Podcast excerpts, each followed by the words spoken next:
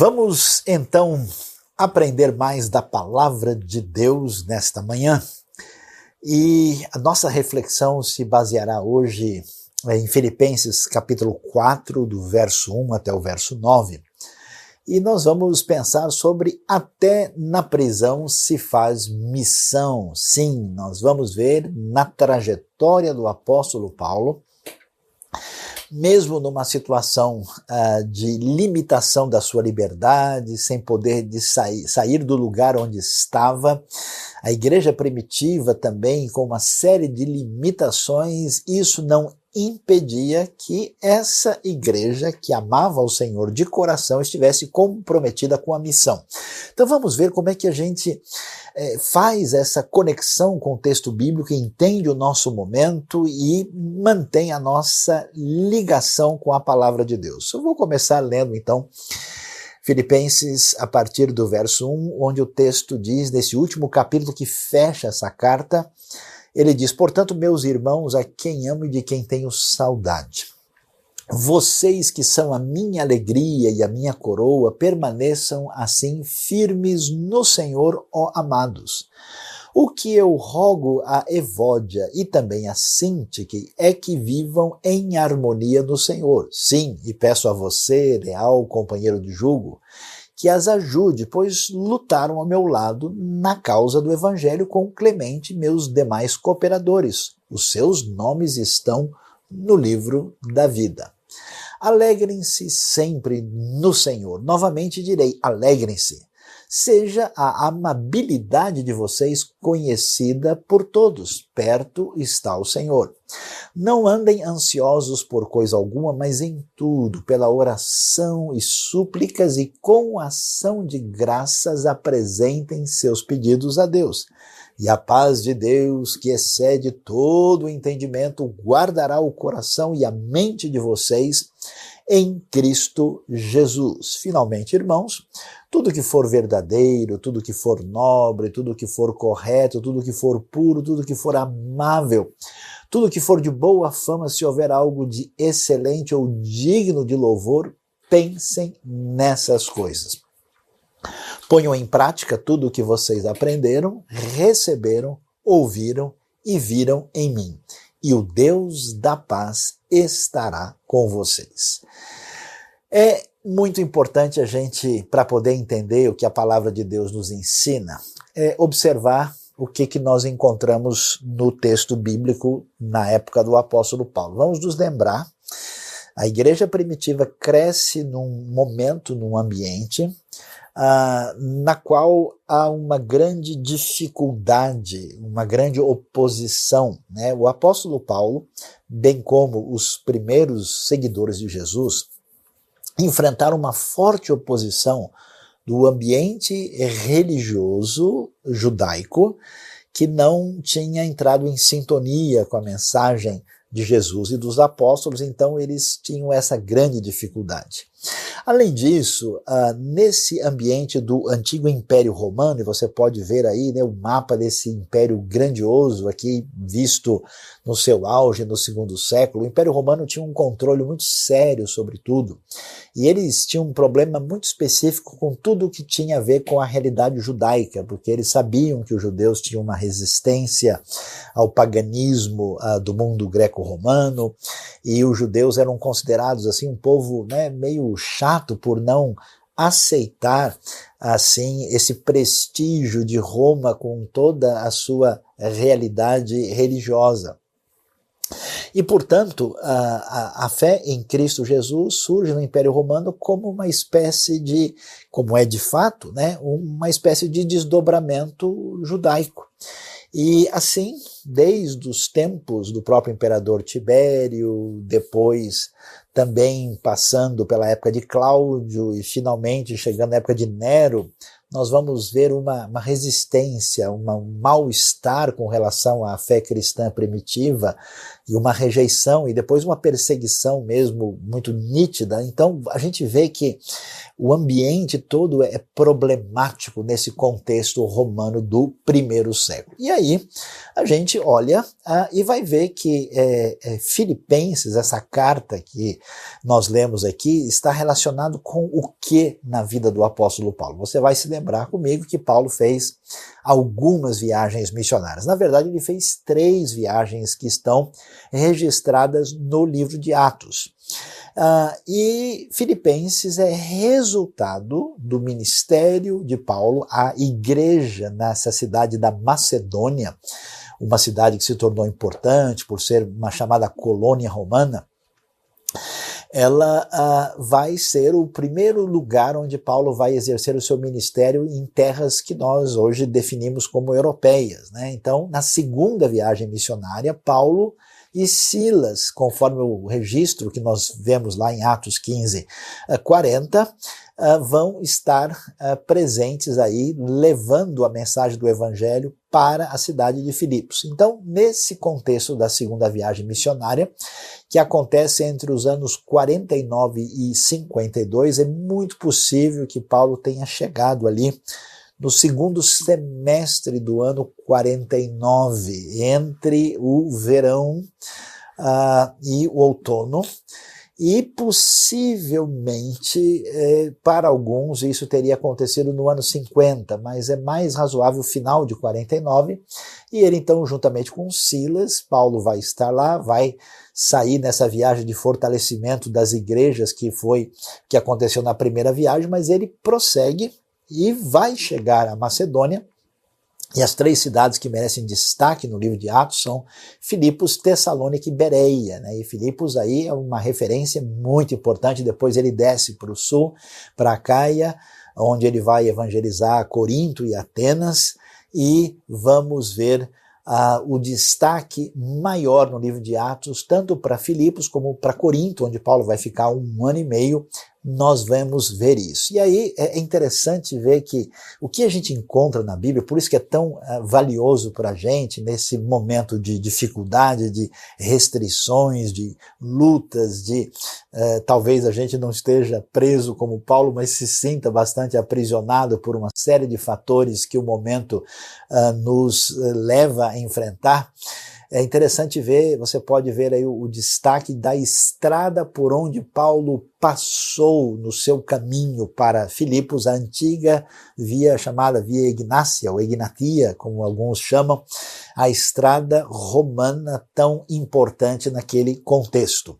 E dá para a gente dar uma olhada aí no mapa para ver esse cenário da segunda viagem. Você pode observar ali na parte mais acima, a, a transição da região da Ásia Menor para a região da Macedônia, norte da Grécia, onde Paulo então vai chegar com a mensagem do evangelho que vai fundar, isso que é importante a gente entender, vai fundar essa igreja de Filipos para quem essa carta está sendo enviada agora. Então a gente vê essa comunidade de crentes gentios, né, que não são judeus, que agora são discípulos de Jesus e que Paulo vai escrever para eles nesse momento é, de necessidade de orientação. Filipos se tornou um lugar muito especial porque ali não só é o começo do evangelho na Europa, mas também o destaque especial para a conversão de Lídia. Até hoje ali na região perto das ruínas da antiga cidade, é possível ver, junto ao rio Zigactes, ali o lugar do batismo de Lídia, uma marca importante na história, um lugar emblemático, significativo e também mostrando como o evangelho era para todo tipo de pessoa, né? homens e mulheres, escravos e livres, aliás, gente de toda raça, de toda cultura, de toda tribo, toda nação recebendo a palavra de Deus. E aí, o que é que a gente vai perceber? Em Filipos, a coisa ficou marcada porque se tem uma palavra que hoje vai uh, ser referência para nossa reflexão é a palavra prisão. Por quê? Porque Paulo vai enfrentar um aprisionamento explícito em Filipos, conforme o registro que achamos lá em Atos 16. Né? Ah, inclusive é muito interessante, o Espírito de Deus impede Paulo de ir na direção que ele desejava, e ele acaba chegando em Filipos depois do famoso chamado do homem da Macedônia, né, que na visão noturna tinha dito ali, passa a Macedônia e ajuda-nos, e Paulo então vai para lá sob essa direção de Deus e as coisas se complicam totalmente. É interessante ver como a estar em sintonia com o Senhor, com a sua obra, com a missão, não significa escapar de tribulação. Paulo então vai ficar preso, e aí você vê a entrada daquilo que é uma prisão que recorda, não é a prisão exata, arqueologicamente falando, mas é um lugar que recorda ali em Filipos até o dia de hoje, onde Paulo e Silas foram aprisionados e, inclusive, de maneira extraordinária, estavam cantando hinos a Deus por volta da meia-noite, dando um testemunho extraordinário para os outros presos que estavam ali. Agora, depois de tudo isso, que a gente entende esse cenário, nós vamos ver que Filipenses é uma carta que é escrita num outro momento quando Paulo está preso. E aqui é interessante, né? A pergunta é: será que na prisão dá para fazer missão? Já que o, o, grupo de seguidores de Jesus está comprometido com uma missão, a pergunta é: quando as coisas estão difíceis, estamos enfrentando limitações, estamos debaixo de tribulação, ou até mesmo de dentro da prisão, será que o povo de Deus consegue fazer missão? Porque alguém pode até pensar nesse momento de grande perplexidade mundial, a dificuldade que enfrentamos de uma série de limitações impostas pela crise que está presente no mundo todo. Será que isso é hora de pensar em missão? É interessante que a nossa situação não é muito diferente da igreja primitiva, vencedora, comprometida com a proclamação do Evangelho de Cristo. Então, o que, que os estudiosos pensam? Juntamente com Colossenses, com Efésios e Filemão, Filipenses é classificado no Novo Testamento como uma das cartas da prisão. E Paulo foi preso várias vezes. A primeira possibilidade é que Paulo talvez estivesse em Cesareia, como você vê aí. Então a pergunta é: será que ele está preso em Cesareia? Ele ficou lá, ali uh, debaixo do lugar que é o Palácio de Herodes, no, ficando ali sob custódia entre os anos 57 e 59, uh, que é registrado especialmente em Atos 24, 25. E Paulo possivelmente teria escrito a carta de lá, porque é, é, na própria carta aos Filipenses a gente vê uma referência clara que ele está na prisão e que ele está num lugar é, que tem a ver com a realidade da guarda pretoriana. Então poderia ser, já que Cesareia é a capital romana da Judéia, que Paulo estivesse aí, mas possivelmente não é o caso, porque porque Cesareia é um lugar muito distante para essa carta chegar até os filipenses, toda a dificuldade, uma série de elementos, talvez não seja o fato que a carta tenha sido escrita aí, ainda que isso seja possível. A outra possibilidade é que Paulo, é, que diz o texto bíblico que ele lutou com feras em Éfeso, em Éfeso ele passou grande parte da sua vida ministerial, ficou três anos lá, e que é possível que ele tenha enfrentado um aprisionamento ali mais eh, breve, né, segundo muitos estudiosos. E a questão é que Éfeso não é tão longe de Filipos. Talvez durante uma semana era possível mandar uma carta para chegar a Filipos e alguns estudiosos por isso acham que também, em termos de cronologia, faria mais sentido essa carta ter chegado lá em questão de posição geográfica? Pode ser que sim. E a outra alternativa, a gente sabe, é Paulo quando estava em Roma, porque com certeza de Roma ele mandou as cartas aos Colossenses, as cartas a Filemon e também a carta aos Efésios. Filipenses é a única que possivelmente pode ter sido em outro lugar. Nós não sabemos com certeza, mas uma coisa nós sabemos: Paulo está preso. Paulo está limitado e ele não tem condições de exercer, digamos assim, plenamente o seu ministério e toda a sua vida, como da igreja primitiva, está comprometida com a missão. E o que é que nós vamos ver quando nós olhamos o que o texto bíblico vai nos ensinar? A primeira coisa que chama atenção é a realidade da distância e da instabilidade.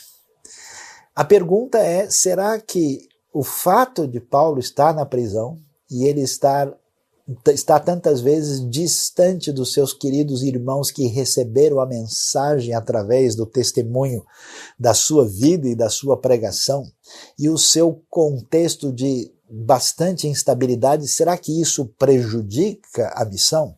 É tão importante aprender com a igreja primitiva a prioridade dessa missão, primeiro destacando que a missão da igreja que nasce no primeiro século é uma missão sem templo. O cristianismo primitivo não tinha templo de igreja. Isso é muito importante e ressaltar, entender, porque em nossos dias, às vezes, em função de circunstancialidades como nós estamos tendo agora, nós achamos que a realidade do templo é a realidade principal da igreja. Nunca foi assim na igreja primitiva.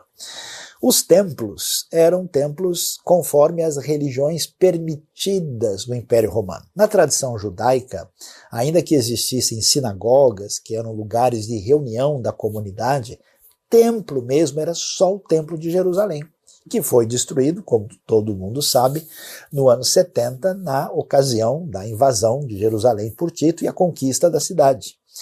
Portanto, a igreja primitiva, vivendo no primeiro, no segundo e chegando até mesmo ao terceiro século, ela funciona nas casas das pessoas prioritariamente. Claro que num lugar ou no outro pode ser uma casa maior, mas não existe essa ideia do edifício fundamental. Tanto é que é interessante que no contexto neotestamentário, esse grupo de cristãos, essa comunidade da fé, é chamado de pedras vivas pelo apóstolo Pedro. E é muito importante ver que, mesmo sem templo, até porque inicialmente a fé cristã é o que é chamado de religio ilícita, ela não tem permissão de funcionar, a ausência do templo, a ausência de um lugar físico, não prejudica a caminhada da missão.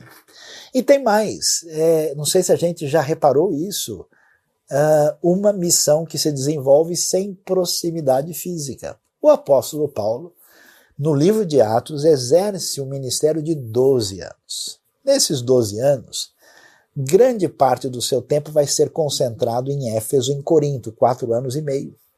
E nós vamos ver Paulo sofrendo prisão no final desse período em Cesareia, Vamos ver Paulo sendo aprisionado depois em Roma, tendo sido aprisionado também em Éfeso, ou seja, essa situação de instabilidade e sem condição de ter proximidade não impediram o progresso do evangelho e o compromisso com a missão.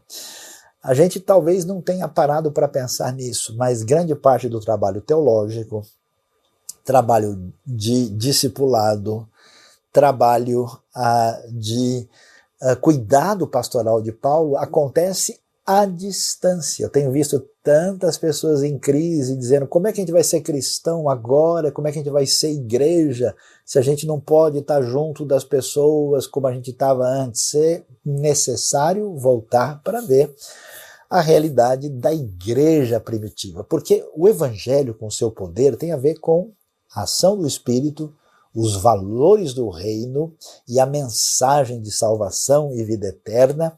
E essas coisas não estão presas a nenhum elemento, elas fazem parte da proposta dessa missão, dessa proclamação, e elas não estão presas a nenhum desses elementos que parecem ser prioridade em alguns contextos. E a coisa que eu acho mais impressionante ainda é que Paulo, em todo esse cenário, vivia uma vida de total instabilidade. Um homem que seria grande no mundo judaico em função da sua formação, de ser um fariseu notável, E ele abriu mão disso em função do seu compromisso com o Messias Jesus. Esse homem que teve uma educação grega de qualidade, como se percebe pelas suas próprias cartas, também não desfrutou ah, dos privilégios que isso pudesse lhe trazer. E além disso, um cidadão romano. Paulo poderia ter uma segurança tão definida, mas ele vive a sua vida numa situação de instabilidade o que parece ser um problema para muita gente, né, nos dias de hoje, quando nós temos aí grandes mudanças no cenário mundial. É impressionante como mudanças de ordem econômica ou política, ou até mesmo no cenário de organização social à nossa volta, muitas vezes nos trazem instabilidade interna em excesso porque as coisas não estão bem definidas e alinhadas no nosso coração, mesmo na prisão, prossegue firme a missão. E prosseguindo, o que, que a gente descobre? Olha que coisa interessante. Eu acho extraordinário como uh, na hora de executar a missão, de caminhar como gente comprometida com o crescimento do reino de Deus, onde é que está a grande fragilidade? A fragilidade muitas vezes está dentro da gente. É necessário que haja um trabalho para que as coisas internamente em nós sejam fortalecidas e a missão seja feita com ação e surja lá do coração. E é interessante como é que Paulo transita em áreas variadas, como alguém que foi experimentado, trabalhado por Deus, e ele consegue lidar com isso, porque a gente entra em crise porque a nossa perspectiva não está suficientemente capaz de ser sintonizada com o espectro de diversidade dos elementos que se apresentam à nossa vida. O que, que surpreende é que Paulo, preso, refém de uma instabilidade sociopolítica, numa situação ah, de fragilidade em relação ao seu próprio ministério, escreve aos filipenses num tom pastoral impressionante. Afetividade total com coração pastoral no momento em que a gente parece que vai enfrentar uma tribulação final. Olha o que ele diz, portanto, meus irmãos, a quem amo, de quem tem, tenho saudade. Olha o lado brasileiro da Bíblia, até saudade aparece aí. Né? Vocês que são a minha alegria e a minha coroa, permaneçam assim firmes no Senhor, ó amados. Veja, Paulo está longe, faz muito tempo que ele não vê esses filipenses, mas o seu coração de conexão e o seu, seu palavreado, seu discurso de afetividade é impressionante e ele registra isso na carta, mostrando esse tom pastoral, essa afetividade que é tão valiosa no momento de crise, no momento de dificuldade. Quando a gente tenta fazer a missão, trabalhamos com pessoas que estão junto com a gente. E se a gente não tiver um mínimo de conexão ligada a essa atitude afetiva, certamente nós vamos aumentar o estresse, certamente vamos ter conflitos e dificuldades desnecessárias e é impressionante como o nosso querido apóstolo nos ensina aqui. E a coisa prossegue, e prossegue de maneira interessantíssima. Porque a vida é a vida prática do dia a dia. E os filipenses são maravilhosos. Amém? Amém. Pois é, amém, mas não tanto, né? Porque, de repente, nós temos duas queridas irmãs lá e, falando no português, claro, o pau tá quebrando, a coisa tá complicada. O que, que a gente vê na realidade da igreja? Conflito e estresse. E eu, eu consigo entender como e porquê. Pense bem, você está num mundo muito injusto, muito complicado. 60% da população é escravo. É um mundo de um domínio romano com muitas tribos, é, grupos étnicos distintos que são oprimidos e maltratados e seria equivalente hoje a, uma espécie de preconceito racial, que você não é romano, você é, é bárbaro, você é inferior, você é maltratado. E nesse ambiente, essa comunidade da fé, que não é entendida nem no contexto do, do judaísmo tradicional e nem nesse ambiente romano, esse pessoal está tentando sobreviver, uma igreja uh, limitada, perseguida, uh, ou seja, a chance dos desencontros é muito grande até quando essas pessoas estão convivendo umas com as outras. E aqui nós vemos que a senhora Evodic e a senhora Sintik entraram numa relação de ruptura que ganhou tal expressão que Paulo, mesmo de longe, resolve entrar no meio da confusão e diz: Ó, oh, pessoal, vamos fazer o seguinte, vamos parar de brigar aí, vamos, vamos favor, favor, se entender nesse processo. E por que, que isso é tão valioso? Porque nós precisamos, como povo de Deus, de fazer a missão.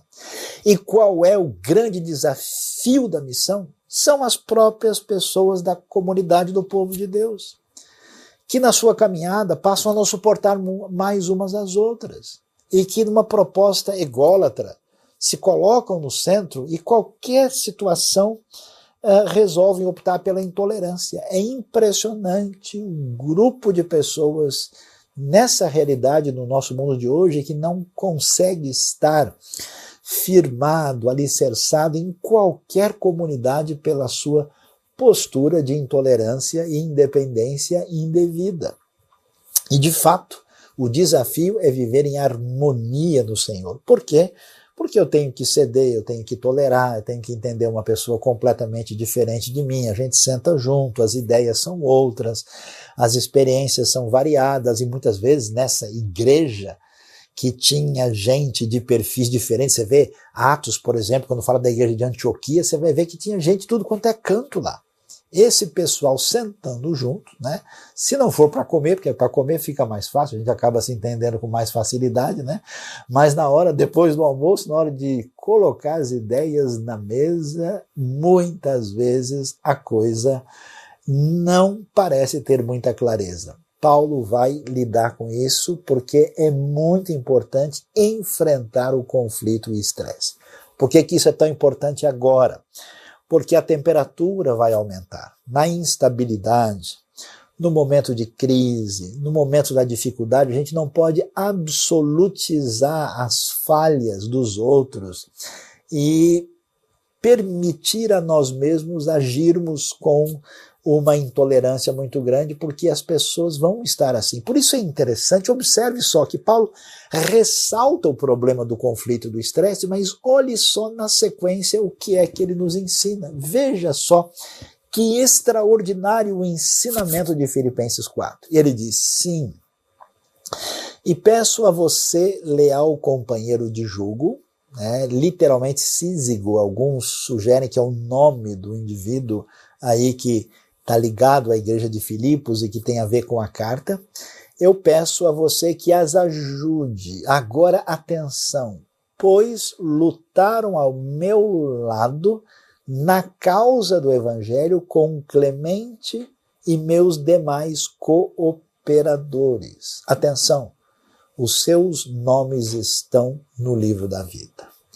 Qual que é a nossa dificuldade debaixo do estresse? A gente não enxerga mais as pessoas como pessoas. A gente enxerga as pessoas como problema. A gente enxerga as pessoas como atores sem nome que fazem parte de um sistema. E como é que Paulo trata da questão? Mesmo que elas estejam se desentendendo, elas são queridas irmãs no Senhor.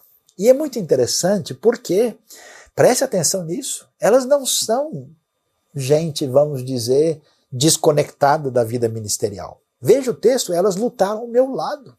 Essa igreja primitiva que tinha homens e mulheres, judeus e não judeus, gente de alta posição, gente simples, todo esse pessoal junto, servindo a Deus e trabalhando no reino de Deus, aqui nós tínhamos gente que era cooperadora de Paulo.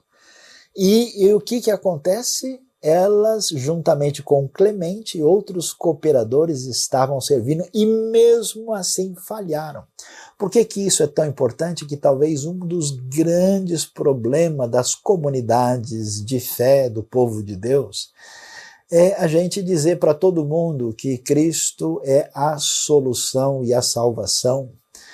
E quando a gente chega dentro da própria comunidade e a pessoa falha, a gente diz: é, esse sujeito não é cristão de verdade. Se ele fosse crente mesmo, ele não faria isso. Mas que raciocínio indevido. Olha aqui, cooperadoras de Paulo brigando. E aí, qual é o problema? Como é que Paulo enxerga essas pessoas no seu contexto de falha? Ele está vendo gente como Deus vê. Eu acho tão espetacular a Bíblia, porque quando ele vai descrever as brigonas da fé, ele diz que o quê? Seus nomes estão no livro da vida.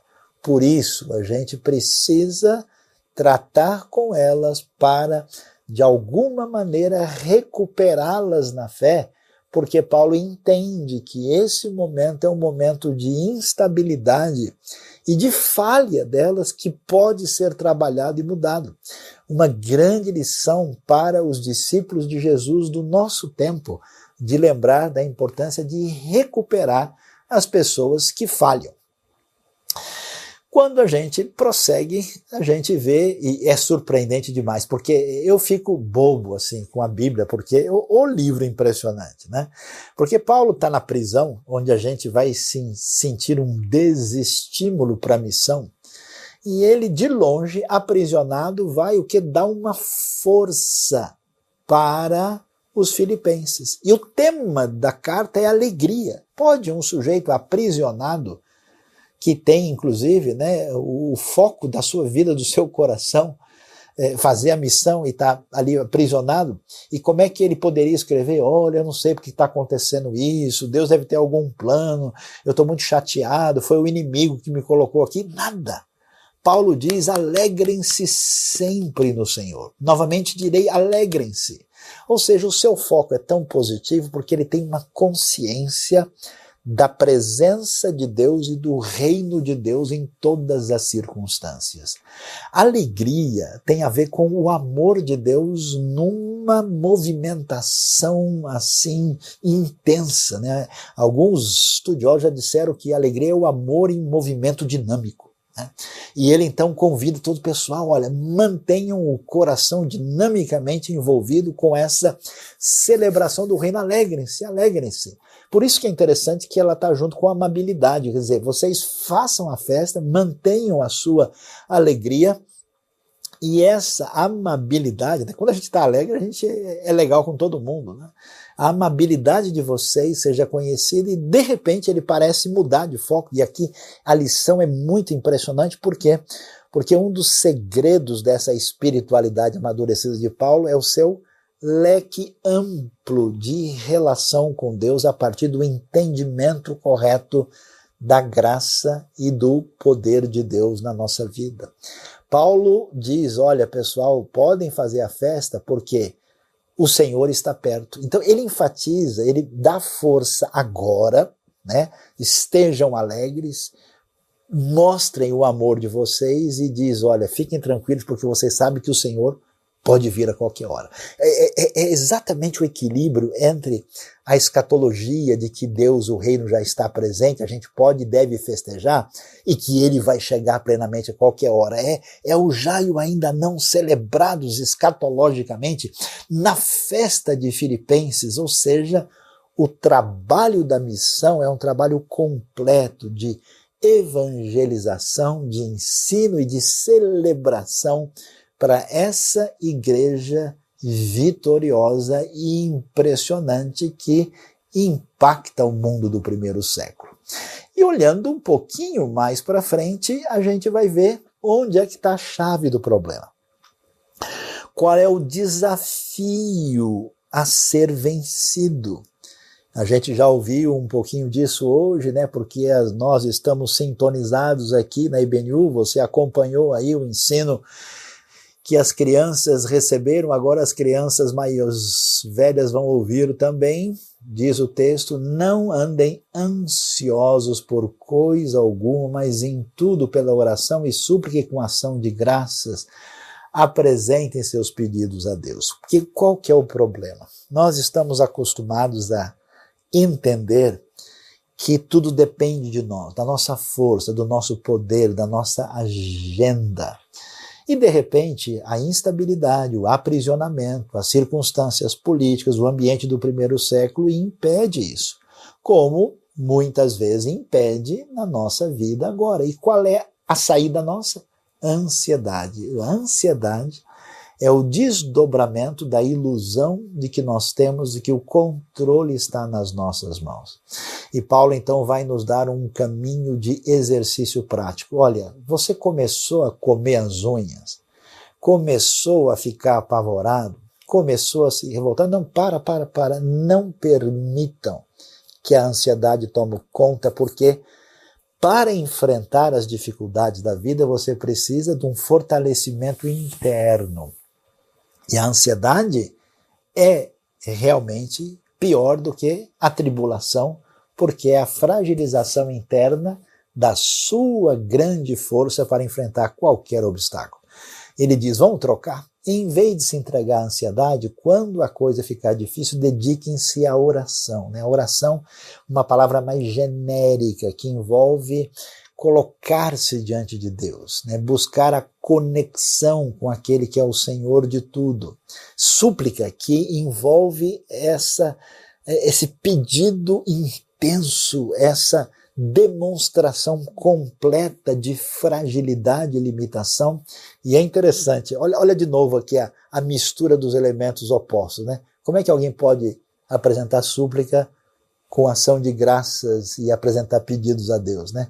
Quer dizer, é, é, é, a expectativa, a consciência de que Deus é vencedor em meio ao ambiente de prisão, de limitação, em que parece prejudicar a missão, mas não é isso não. Você só tem dois caminhos: ou entregar-se à ansiedade, ou beber da paz divina. Então, o nosso caminho é quando a coisa começar a pegar, fale com Deus, expresse o seu coração, chore diante de Deus, louve a Deus, ação de graças, façam isso. E aí ele vai dizer uma coisa interessante, que nós não vamos achar a solução fácil para o nosso entendimento, para a nossa cabeça. Mas de uma maneira muito especial, como tanta gente é capaz de testemunhar, a paz de Deus, essa capacidade de harmonização do nosso interior, vai manter firme aquilo que nos sustenta por dentro, que é o nosso coração e a nossa mente. E essa paz de Deus, ela ultrapassa os limites da razão, ela excede todo o entendimento. Quer dizer, às vezes, quando Deus abençoa a nossa vida, a gente não sabe explicar por que está tranquilo, por que está calmo o que foi que aconteceu, como é que a gente consegue ficar assim, nem a gente explica direito, porque a dedicação do coração a Deus, usufruir dessa expectativa do reino vencedor que já está vencendo agora, apesar das circunstâncias, nos traz uma tranquilidade diferenciada. E Paulo, então, caminhando para o final, vai nos dar uma dica do que é que a gente vai fazer e o que você deve fazer nesse momento em que você fala: olha, eu acho que não é hora de focar tanto na missão.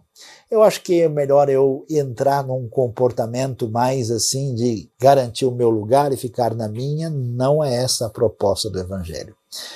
Um cuidado muito importante é focar no que é positivo. Veja, ele está na prisão, os filipenses estão em dificuldades, até dificuldade interna, e Paulo diz: olha, não preste atenção, se traduzir na linguagem de hoje, na linguagem atual, não preste atenção naquilo que é ruim, que é negativo, que é problemático. Tem gente que parece que gosta de encher a cabeça com aquilo que não ajuda. Então ele diz: meus irmãos, finalmente, se tem alguma coisa que vale a pena, o que é verdadeiro, o que é nobre, correto, puro, amável, de boa fama, olha o conselho: se houver algo de excelente ou digno de louvor, pense nessas coisas. Nosso exercício nesse momento é tirar a mente de tudo aquilo que é negativo e não ajuda em nada focando naquilo que é bom, que é positivo, conforme o conselho de Paulo e Filipenses. E a coisa mais importante no desfecho de tudo é interessante o exemplo prático. Às vezes a gente pergunta o que é que eu, que estou trabalhando na missão, que sirvo a Deus no ministério, que estou ajudando, o que, que eu posso realmente fazer para beneficiar uma pessoa que está intranquila ou sofrendo demais? O maior benefício que você pode apresentar é o seu exemplo prático, é como a gente lida com as coisas. O nosso coração tranquilo, cheio de fé e de boa expectativa e de atitude semelhante à de Paulo fará toda a diferença. Por isso, olha só o que Paulo diz: ponham em prática tudo o que vocês aprenderam, receberam, atenção agora, ouviram e viram em mim e o Deus da paz estará com vocês. É impressionante. Paulo diz: vocês conviveram comigo. Eu, fui, eu fui, fiquei preso em Filipos. Vocês viram o que é viver pelo Evangelho e pela fé. E do jeito que vocês viram Deus mudar e abençoar a minha vida, façam da mesma maneira. Esse é um momento importante para nós. Até na prisão se faz missão. Mas, atenção, guardar o coração com oração e dedicação. Deus abençoe a sua vida, o seu compromisso, a sua dedicação à missão do povo de Deus de levar o Evangelho aos quatro cantos da terra e que juntos nessa proposta a gente caminhe de maneira vitoriosa. Deus abençoe a nossa vida e o nosso coração nesta manhã. Você foi abençoado por este vídeo, por esta mensagem? Inscreva-se no canal, aperte o sininho e você ficará sabendo das novas mensagens e reflexões do IBNU.